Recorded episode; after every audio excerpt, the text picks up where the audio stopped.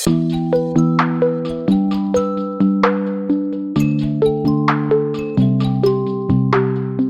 Jurastudent kennt man es. Irgendwann hat man von den Lehrbüchern genug. Damit das Gewissen trotzdem rein bleibt, könnt ihr jede Woche bei mir einschalten. Das ist Jura to go.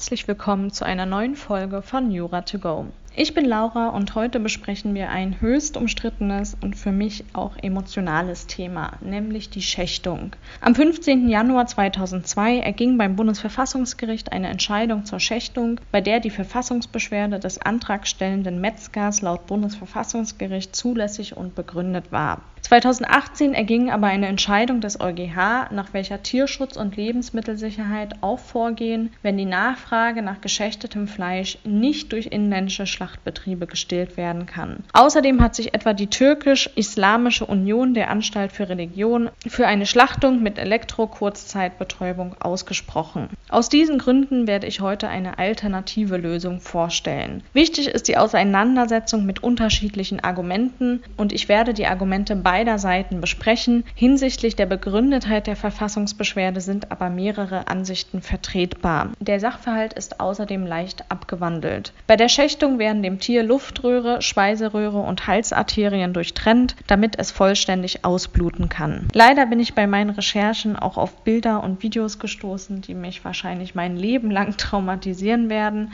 Dazu muss man sagen, dass das für alle Formen der Schlachtung gilt. Ich kann es jedem ans Herz legen, sich nicht nur aus rechtlicher Sicht mit dem Schlachten und insbesondere dem Schächten zu befassen. Ich denke, jeder, der Fleisch isst, sollte sich mal damit auseinandersetzen, wo dieses Fleisch herkommt und unter welchen Umständen es bis in die Verpackung im Supermarkt gekommen ist. Ich denke, man sollte sich vor allem vor Augen führen, dass viele Schlachtpraktiken, unter anderem das Schächten, aus einer Zeit stammen, in der weitaus weniger Tiere geschlachtet wurden, die Menschen oft noch ihr eigenes Fleisch schlachteten und dementsprechend aus Respekt dieses Fleisch auch geschätzt und weniger weggeschmissen wurde. Kommen wir jetzt aber erstmal zum Fall.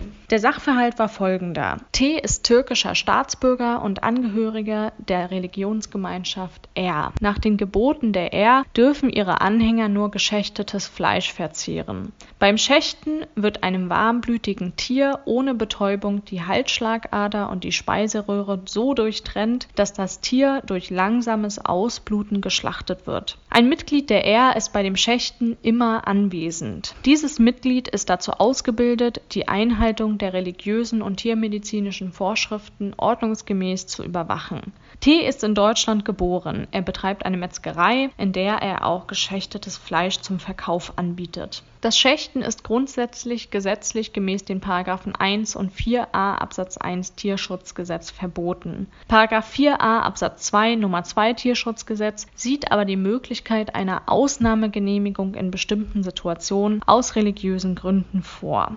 Eine Ausnahmegenehmigung wurde dem T bisher immer befristet erteilt. Diesmal lehnte die Behörde die Ausnahmegenehmigung jedoch ab T nutzte das geschächtete Fleisch, um es Angehörigen der R zu verkaufen. Andere Metzgereien, deren Inhaber der Glaubensgemeinschaft G angehören, wurde die Genehmigung hingegen erteilt. Die Behörde verweist objektiv zutreffend darauf hin, dass ein eingeholtes Gutachten ergebe, dass die Glaubensgemeinschaft G ihren Mitgliedern zwingend vorschreibe, nur geschächtetes Fleisch zu verzehren. Bei der R sei dieses Gebot jedoch nicht zwingend gestaltet T fühlt sich in seinen Grundrechten verletzt. Nach Erschöpfung des verwaltungsgerichtlichen Rechtsweges erhebt er gleich form- und fristgerecht Verfassungsbeschwerde zum Bundesverfassungsgericht wir gucken uns jetzt gemeinsam ein Gutachten an hinsichtlich der Erfolgsaussichten der Verfassungsbeschwerde des T. Die Verfassungsbeschwerde hat Aussicht auf Erfolg, wenn sie zulässig und begründet ist. Erster Prüfungspunkt ist natürlich die Zulässigkeit und innerhalb der Zulässigkeit die Zuständigkeit des Bundesverfassungsgerichts. Die Zuständigkeit des Bundesverfassungsgerichts ergibt sich aus Artikel 93 Absatz 1 Nummer 4a Grundgesetz und den Paragraphen 13 Nummer 8a 90 Absatz Absatz 1 Bundesverfassungsgerichtsgesetz.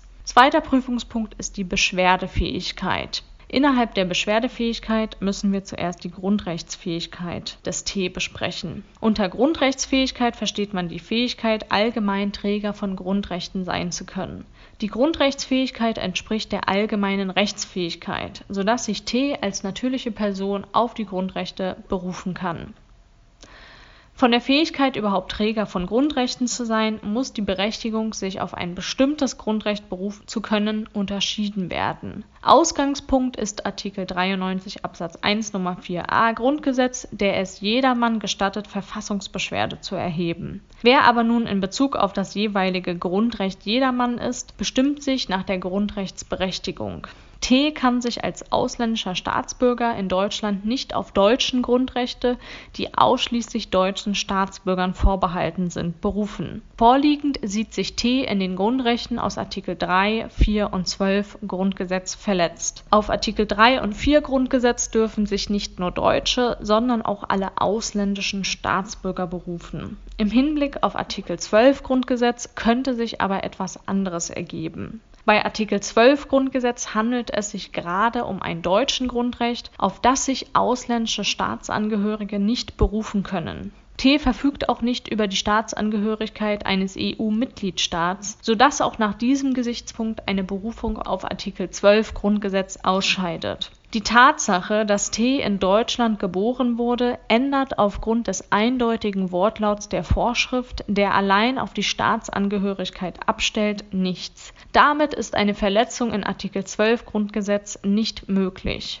Somit ist T hinsichtlich der Grundrechte aus Artikel 3 und 4 Grundgesetz beschwerdeberechtigt. Nächster Prüfungspunkt ist die Prozessfähigkeit. Diese ist gesetzlich nicht ausdrücklich geregelt. Sie ergibt sich aber aus anderen Verfahrensanordnungen wie § 62 VWGO und § 51 ZPO analog T müsste fähig sein, Verfahrenshandlungen selbst oder durch einen selbst gewählten Vertreter vorzunehmen. T ist gemäß den § 2 und 106 BGB geschäfts und damit auch prozessfähig. Als nächstes prüfen wir, ob wir einen tauglichen Beschwerdegegenstand haben. Gegenstand der Beschwerde müsste ein Akt der deutschen öffentlichen Gewalt sein, also ein Akt der Legislative, Judikative oder Exekutive. Die Behörde lehnt den Antrag des T auf eine Ausnahmegenehmigung ab damit liegt Exekutivhandeln vor.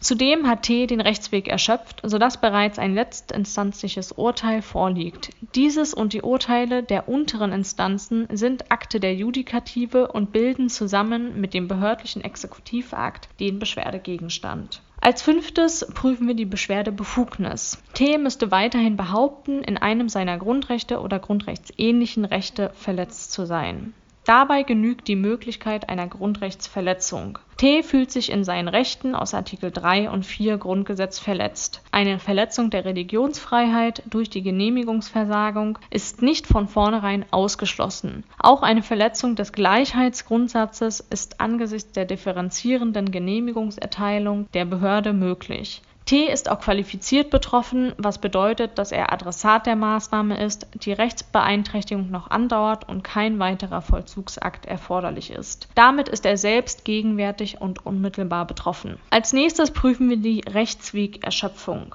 die Verfassungsbeschwerde ist gemäß Artikel 94 Absatz 2 Grundgesetz in Verbindung mit § 90 Absatz 2 Bundesverfassungsgerichtsgesetz nur gegen letztinstanzliche Entscheidungen zulässig. T hat laut Sachverhalt den verwaltungsgerichtlichen Rechtsweg erfolglos erschöpft. Zu prüfen ist weiterhin, ob die Verfassungsbeschwerde subsidiär ist Subsidiarität ist immer dann gegeben, wenn innerhalb einer Prozessordnung noch andere Verfahrensarten zur Verfügung stehen, die vorher durchgeführt werden können hier wurde, wie oben angeführt, der Rechtsweg im Hauptsacheverfahren aber bereits erschöpft, womit der vorläufige Rechtsschutz als weitere Verfahrensart nicht mehr in Frage kommt, da er schon vom Hauptsacheverfahren mit umfasst ist. Die VWGO stellt auch keine weiteren prozessualen Möglichkeiten zur Verfügung, um eine Korrektur der geltend gemachten Verfassungsverletzungen zu erwirken, sodass die Verfassungsbeschwerde nicht subsidiär ist im Ergebnis ist die Verfassungsbeschwerde des T bezüglich der gerügten Grundrechte aus Artikel 3 und 4 Grundgesetz zulässig. Und nun prüfen wir die Begründetheit. Die Verfassungsbeschwerde ist begründet, wenn der VA den Beschwerdeführer in einem seiner Grundrechte verletzt. Dabei prüft das Bundesverfassungsgericht nur spezifisches Verfassungsrecht, da es keine Superrevisionsinstanz ist. Als erstes prüfen wir das Grundrecht auf Religionsfreiheit aus Artikel 4 Absatz 1 Grundgesetz. T könnte in seinem Grundrecht auf Religionsfreiheit aus Artikel 4 Absatz 1 Grundgesetz verletzt sein. Dazu müssten sowohl der persönliche wie auch der sachliche Schutzbereich eröffnet sein. Artikel 4 Absatz 1 Grundgesetz ist ein Jedermannsgrundrecht. T ist daher als natürliche Person Grundrechtsträger. Daran ändert auch seine türkische Staatsangehörigkeit nichts, da es sich, wie oben bereits erläutert, nicht um einen deutschen Grundrecht handelt. Der persönliche Schutzbereich ist damit eröffnet. Das Schächten als Gewinnungsmöglichkeit von koscherem Fleisch müsste den Schutzbereich der Religionsfreiheit betreffen. Bei der in Artikel 4 Absatz 1 Grundgesetz genannten Glaubens- und Gewissensfreiheit und dem religiösen und weltanschaulichen Bekenntnis sowie bei dem in Artikel 4 Absatz 2 Grundgesetz genannten Recht der ungestörten Religionsausübung handelt es sich nach herrschender Meinung um ein einheitliches Grundrecht auf Glaubensfreiheit. Geschützt wird das Recht, einen Glauben zu bilden, zu haben, den Glauben zu bekennen, zu verbreiten und gemäß diesem Glauben zu handeln. Geschützt sind auch kultische Handlungen, rituelles Verhalten sowie religiöse und weltanschauliche Feiern und Gebräuche. Fraglich ist, ob das Schächten von Tieren in diesen Schutzbereich fällt. Geschützt ist das Schächten, wenn es im Rahmen religiöser Riten an Festtagen durchgeführt wird. Das Schächten selbst berührt aber nicht unmittelbar ein religiöses Gebot, da es sich dabei nicht um eine Opfergabe oder dergleichen handelt. Auch der Verzehr des Fleisches ist kein unmittelbar religiöser Akt.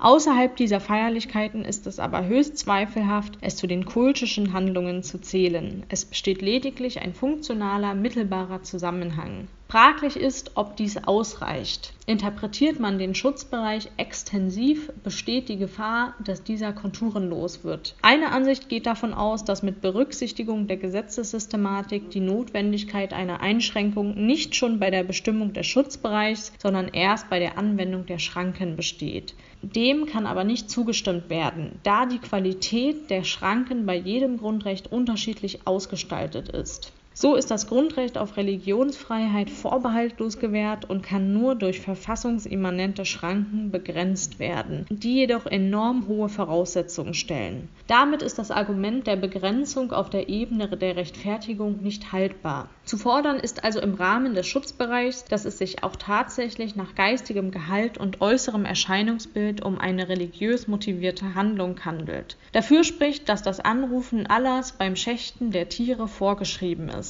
Zudem erfolgt das Schächten allein aus religiösen Gründen. Die Schlachtmethode führt nicht zu einem unterschiedlichen Geschmack oder unterschiedlicher Konsistenz des Tierfleisches, sodass das spezielle Vorgehen eindeutig religiöser Motivation entspringt. Zudem muss mindestens ein Mitglied der Glaubensgemeinschaft beim Schächtvorgang anwesend sein, um die Einhaltung der religiösen Vorschriften zu überwachen Schließlich verbindet jeder gläubige Moslem den Verzehr des Fleisches unmittelbar mit seiner Glaubensrichtung, da es eben Wesensmerkmal des Islam ist, nur geschächtete Tiere zu verzehren. Somit fällt das Schächten in den Schutzbereich des Artikel 4 Grundgesetz. Als nächstes prüfen wir, ob es einen Eingriff in den Schutzbereich gab. Der Schutzbereich der individuellen Glaubensfreiheit ist betroffen, wenn der Staat die oben genannte geschützte Tätigkeit in irgendeiner Weise regelt oder faktisch in erheblicher Weise behindert.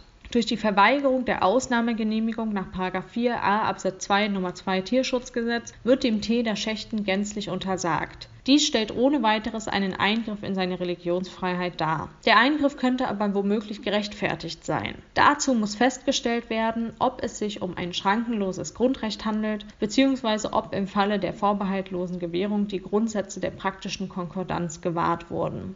Möglicherweise bestehen Schranken, die der ungehinderten Religionsausübung entgegenstehen. Artikel 4 Grundgesetz selbst ist ein vorbehaltlos gewährtes Grundrecht. Fraglich ist, ob nicht Schranken anderer Grundrechte hilfsweise übertragen werden können, um das Fehlen eines ausdrücklichen Gesetzesvorbehalts auszugleichen. Hier kämen die Schranken des Artikel 2 Absatz 1 und Artikel 5 Absatz 2 Grundgesetz in Frage. Allerdings widerspricht eine solche Schrankenleihe dem eigenständigen Charakter der einzelnen Freiheitsrechte.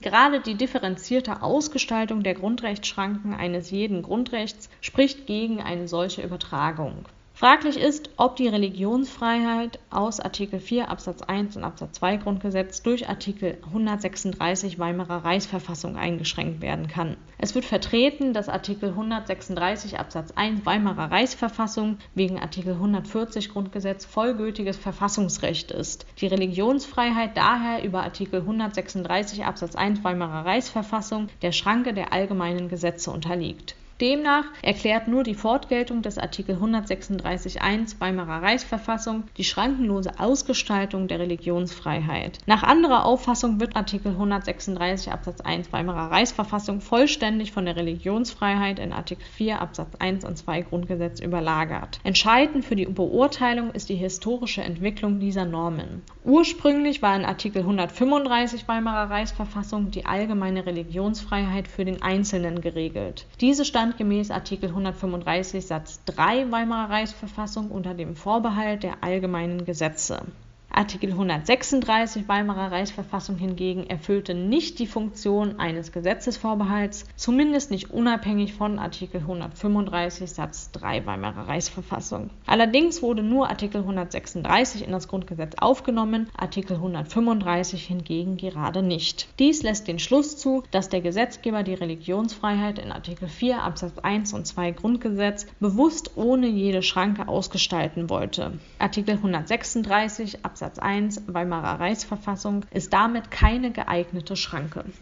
Deshalb prüfen wir die verfassungsimmanenten Schranken. Eine Einschränkung des vorbehaltlos gewährten Grundrechts auf Religionsfreiheit ist im Rahmen einer verfassungsimmanenten Schranke nur möglich, um einem anderen Grundrecht zur Entfaltung zu verhelfen. Nach dem Grundsatz der praktischen Konkordanz ist die Grenze an dem Punkt erreicht, an dem beide Grundrechte ihre größtmögliche Entfaltung und Wirksamkeit erreichen. Dafür muss aber zunächst festgestellt werden, ob es im vorliegenden Fall überhaupt Verfassungsrecht gibt, das der Religionsfreiheit entgegenstehen könnte. In Betracht kommt hier der Tierschutz. Der Tierschutz könnte aus der Kompetenznorm des Artikel 74 Absatz 1 Nummer 20 Grundgesetz abgeleitet werden. Kompetenztitel genügen dazu aber alleine nicht. Kompetenzvorschriften dienen der Regelung der Zuständigkeit des Bundes oder Landesgesetzgebers für bestimmte Gesetzesmaterien. Sie sind aber nicht in der Lage, Grundrechte zu beschränken. Die Stellung des Tierschutzes im Rahmen der Verfassung könnte sich aber durch die Grundgesetzänderung verbessert haben. Der Tierschutz wurde in Artikel 20a Grundgesetz als Staatszielbestimmung aufgenommen. Dies bedeutet, dass der Tierschutz als kollidierendes Verfassungsrecht verfassungsimmanente Schranke vorbehaltloser Grundrechte sein kann. Dies ist aber nicht unumstritten. Einige gehen davon aus, dass Grundrechte generell nicht durch Staatszielbestimmungen begrenzt werden können. Dazu hätte es eines Gesetzesvorbehalts in den einzelnen Grundrechtsnormen bedurft. So hätten Artikel 4 und 5 Absatz 3 Grundgesetz mit Gesetzesvorbehalten zugunsten des Tierschutzes versehen werden müssen. Weiter kann durch Staatszielbestimmungen kein Grundrechtseingriff erzwungen werden, da aus ihnen keine hinreichend konkrete Handlungspflicht erwächst. Damit wäre im Ergebnis Artikel 20a Grundgesetz mangels Kollisionslage praktisch nicht als kollidierende Verfassungsnorm zur Grundrechtseinschränkung geeignet. Dagegen spricht aber, dass der Grund für die Aufnahme des Tierschutzes als Staatszielbestimmung gerade war, kollidierendes Verfassungsrecht zu schaffen, um insbesondere die Religions- und Wissenschaftsfreiheit einschränken zu können die geschaffene Staatszielbestimmung soll dem Gebot eines sittlich verantworteten Umgangs des Menschen mit dem Tier Rechnung tragen. Sie begründet ausdrücklich die Verpflichtung, Tiere als Mitgeschöpfe zu achten und ihnen Leiden zu ersparen und ihre Lebensräume nicht zu zerstören. Somit kann die Staatszielbestimmung im Hinblick auf Grundrechte Beschränkungen von Grundrechten legitimieren, ohne dass dem Tierschutz ein genereller Vorrang zukäme. Der Vorbehalt des Gesetzes ergibt sich sowohl aus dem Rechtsstaats wie auch aus dem Demokratieprinzip. Als nächstes bräuchten wir aber ein formelles Gesetz. Der Vorbehalt des Gesetzes ergibt sich sowohl aus dem Rechtsstaats wie auch aus dem Demokratieprinzip. Der Grundsatz des Gesetzesvorbehalts besagt, dass schwerwiegende Eingriffe des Staates einer gesetzlichen Ermächtigungsgrundlage bedürfen. Dieses Erfordernis greift der Wesentlichkeitstheorie zufolge nur bei Eingriffen in Grundrechte und andere Verfassungsgüter. Vorliegend wird in die Religions Religionsfreiheit des T aus Artikel 4 Absatz 1 Grundgesetz eingegriffen. Folglich muss ein Gesetz vorhanden sein, das eine Einschränkung dieses Grundrechts zulässt In Frage kommt das Tierschutzgesetz, das in den Paragraphen 1 und 4a Absatz 1 Tierschutzgesetz das Töten von Tieren ohne Betäubung in Deutschland grundsätzlich verbietet. Als Parlamentsgesetz ist es damit geeignete Rechtsgrundlage für etwaige Grundrechtsbeschränkungen. Darüber hinaus müsste der Grundsatz der Verhältnismäßigkeit gewahrt worden sein. Der von der Behörde vorgenommene Eingriff, die Verweigerung der Ausnahmegenehmigung, müsste demnach verhältnismäßig sein. Der Zweck der von der Behörde untersagten Genehmigung lag darin, die Vorschriften des Tierschutzgesetzes einzuhalten. Der darin festgeschriebene Grundsatz des Verbots mit Erlaubnisvorbehalts sieht Genehmigungen zur Schächtung nur in Ausnahmefällen vor. Grundsätzlich steht aber der Tierschutz als oberstes Gebot im Vordergrund. Dem wollte die Behörde mit der Versagung nachkommen. Das Mittel in Form der Genehmigungsversagung hat seine Grundlage im Tierschutzgesetz. § 4a Absatz 2 Nummer 2 Tierschutzgesetz ermächtigt die Behörde, Ausnahmebewilligungen zu erteilen oder zu versagen. Damit ist es erlaubtes Mittel. Das Mittel der Genehmigungsversagung ist geeignet, den legitimen Zweck zu erreichen. T wäre es nicht mehr gestattet, Fleisch durch Schächtungen zu gewinnen. Weiterhin müsste das Verbot erforderlich gewesen sein dies ist dann der Fall, wenn keine milderen, gleich geeigneten Mittel in Betracht kommen, um den Zweck zu erreichen. Hier könnte man höchstens an eine Festsetzung einer bestimmten Höchstmenge an geschächtetem Fleisch denken, allerdings stellt dies keine adäquate Alternativlösung dar. Ein milderes Mittel wie eine Untersagung der Tätigkeit ist nicht ersichtlich, um dem Tierschutz ausreichend Rechnung zu tragen. Damit ist das von der Behörde ausgesprochene Verbot das mildeste Mittel und war somit erforderlich. Das Verbot müsse darüber hinaus auch angemessen sein. Hier ist abzuwägen zwischen dem Rechtsgut, zu dessen Schutz der Eingriff durchgeführt wurde, und dem Rechtsgut, das vom Eingriff betroffen ist für einen Vorrang der Religionsfreiheit des T könnte sprechen, dass sich das Schächtgebot unmittelbar aus dem Koran ergibt. Laut Sachverhalt schreibt der Religionsgemeinschaft R ihre Religion aber kein zwingendes Gebot vor, nur geschächtetes Fleisch zu verzehren. Allerdings ist das Schächten eine jahrzehntelange Tradition, die das Bild des Islam und entsprechender Glaubensrichtungen prägt, sodass man nicht allein aus dem Nichtvorhandensein eines Zwanges auf die gänzliche Verzichtbarkeit dieses Rituals schließen kann. Im Mittelpunkt steht aber die Frage, inwieweit Tieren durch bestimmte Tötungsmethoden mehr oder weniger Leid zugefügt wird. Es ist strittig, ob Tiere durch das Schächten verglichen mit anderen Schlachtmethoden mehr Schmerzen und Qualen empfinden. Die Befürworter des Schächtens gehen von einem schlagartigen Abfall des Blutdrucks nach dem Schächtschnitt aus, der die Sauerstoffversorgung des Gehirns unterbindet. Dies führt zu einer raschen Bewusstlosigkeit des Tieres, das so keine nennenswerten Schmerzen mehr empfindet. Nach neuesten wissenschaftlichen Erkenntnissen ist dies aber höchst fragwürdig. Die Blutversorgung Versorgung des Gehirns wird durch Gefäße im Bereich der Wirbelsäule und des Nackens sichergestellt Aufzeichnungen von Schächtungen zufolge kann der Todeskampf der Tiere mehrere Minuten andauern, in denen das Tier Todesängste durchlebt. Die Leiden werden aber nicht nur durch den Schnitt selbst verursacht, die Tiere werden schon im Vorfeld gewaltsam niedergeworfen und fixiert, wobei sie hier bereits häufig Knochenbrüche und Quetschungen erleiden. Um eine geeignete Position für die Durchführung des Schächtschnittes zu finden, wird der Hals des Tieres gewaltsam gedreht und gestreckt, was wiederum mit starken Schmerzen verbunden ist. Damit sind die Schächtungen mit erheblichen Qualen Zahlen für die Tiere verbunden. Auch die Anwesenheit eines ausgebildeten Mitglieds der R, das die Einhaltung der tiermedizinischen Vorschriften überwacht, vermag an der grundsätzlichen Problematik nichts zu ändern. Laut der Staatszielbestimmungen sollen gerade überflüssige Leiden vermieden werden, was durch eine Betäubung unproblematisch möglich wäre. Zudem ist anzumerken, dass ein betäubtes Tier in gleicher Weise ausblutet wie ein nicht betäubtes. Hiergegen wenden strenggläubige Moslems ein, dass ein betäubtes Tier in ihrer Religion als tot gilt, der Verzehr also ein Verstoß gegen das Aasverbot im Koran wäre. Diese Auffassung ist aber nicht in allen entsprechenden Religionen zu finden. Reformjuden praktizieren seit längerem das Schächten unter Betäubung und sehen darin auch keinen Widerspruch zu ihren religiösen Vorschriften. Viele islamische Geistliche befürworten die elektrische Betäubung oder die Betäubung mittels eines Schlachtschussapparates und sehen ebenso wenig einen Verstoß gegen die Gebote des Korans.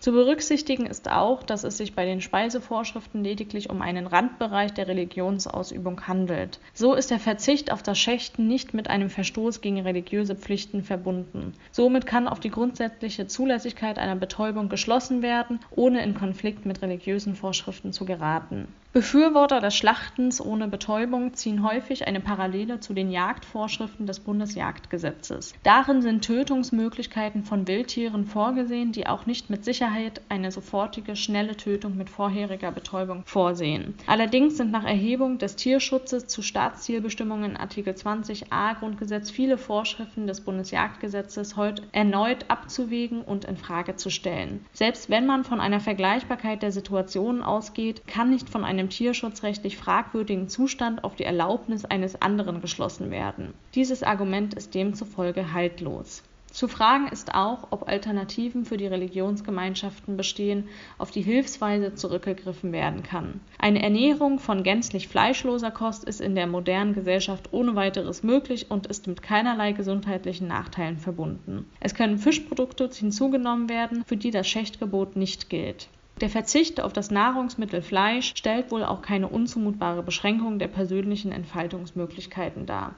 Sieht man das dennoch als einen nicht hinnehmbaren, zu weitgehenden Verzicht an, so kann doch auf die Möglichkeit, Importfleisch zu beziehen, verwiesen werden. Bestehen mehrere aus religiöser Sicht gleichwertige Lösungsmöglichkeiten, sollte zudem diejenige gewählt werden, die mit der verfassungsmäßigen Ordnung am ehesten kompatibel ist.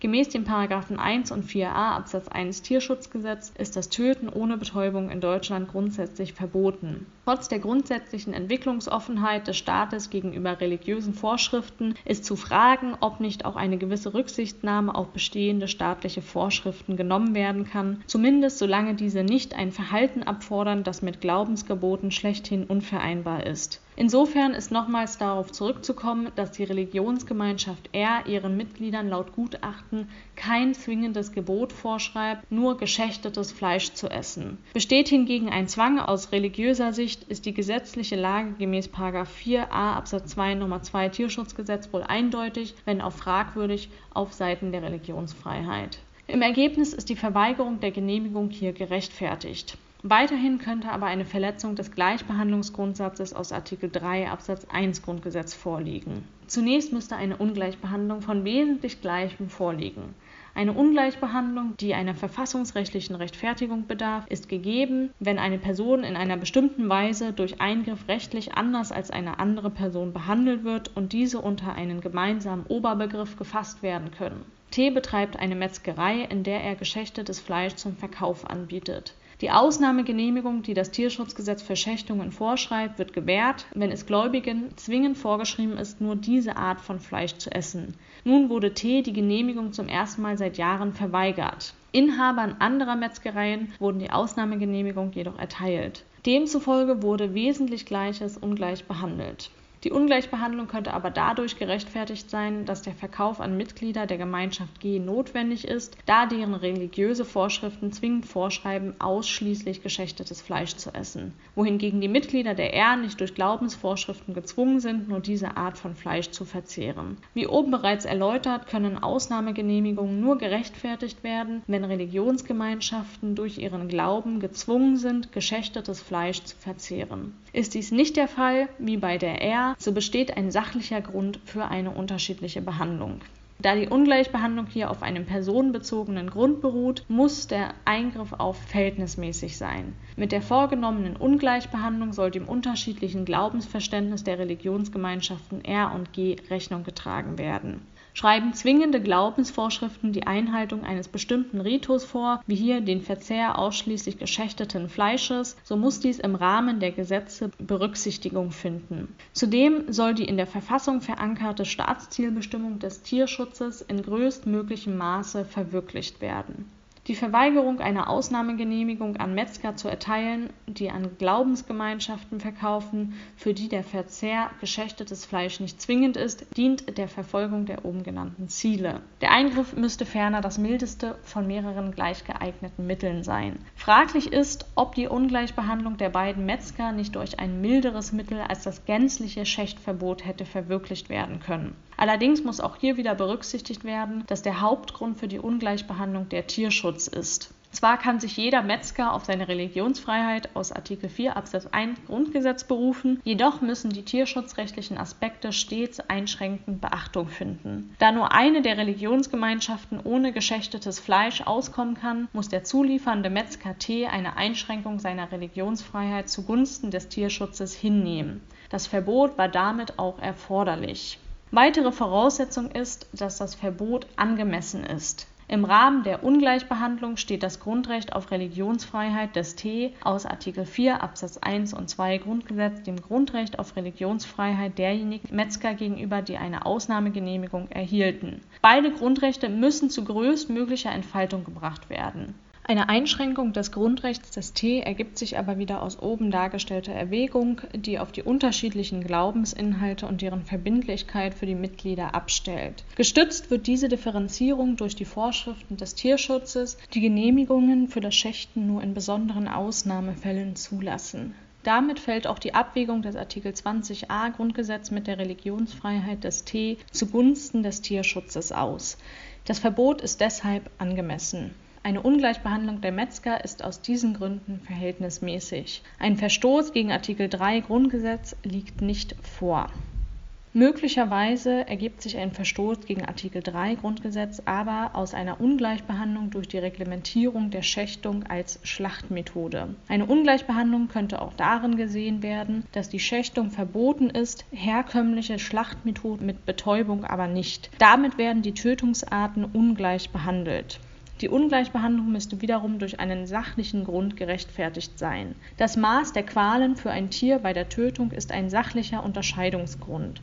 Zwar sind Tiere mit und ohne Betäubung bestimmten Strapazen ausgesetzt, die Schächtung ist aber im Vergleich zur Tötung mit Betäubung erheblich, mit erheblich höheren Qualen verbunden die Unterscheidung ist somit sachlich gerechtfertigt. Fraglich ist, ob der Eingriff auch verhältnismäßig sein muss. Im Gegensatz zur Ungleichbehandlung in Bezug auf die Metzger liegt hier ein sachbezogener Differenzierungsgrund vor. Eine Prüfung der Verhältnismäßigkeit ist deshalb nicht notwendig. Somit ist in keiner Hinsicht eine Verletzung des Gleichheitssatzes anzunehmen Anschließend könnten wir noch den Artikel 2 Absatz 1 Grundgesetz prüfen. In beruflicher Hinsicht wird T durch Artikel 2 Absatz 1 Grundgesetz geschützt, da eine Berufung auf das deutsche Grundrecht aus Artikel 12 Absatz 1 Grundgesetz, wie oben aufgezeigt, versagt ist. Damit handelt es sich hier um einen Fall der Schutzbereichsverstärkung des Artikel 2 Absatz 1 Grundgesetz durch die Berufsfreiheit und die Glaubensfreiheit. Es könnte eine Verletzung der allgemeinen Handlungsfreiheit des T vorliegen. Fraglich ist zunächst, ob der Schutzbereich eröffnet ist und ob ein Eingriff vorliegt. Von einem Eingriff in den Schutzbereich der allgemeinen Handlungsfreiheit ist auszugehen, da T seinen Beruf nicht in gleicher Weise ausüben kann wie zuvor. Wie oben erklärt ist 4a Absatz 2 Nummer 2 Tierschutzgesetz geeignete Ermächtigungsgrundlage. Die Vorschrift genügt auch den verfassungsrechtlichen Anforderungen. Fraglich ist, ob der Eingriff verhältnismäßig war.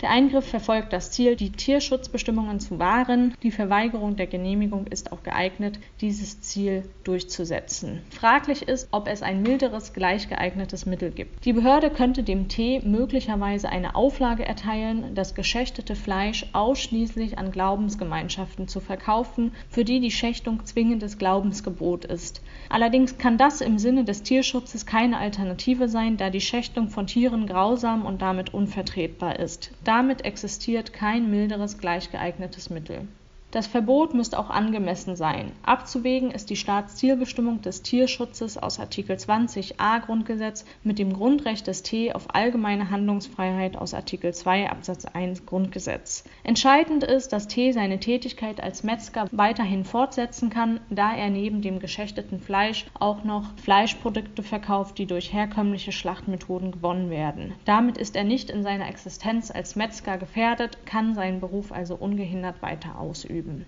Deshalb überwiegt in diesem Fall Artikel 20a Grundgesetz gegenüber der allgemeinen Handlungsfreiheit aus Artikel 2 Absatz 1 Grundgesetz. Die Einschränkung der Berufsausübung ist damit aus Gründen des Tierschutzes gerechtfertigt.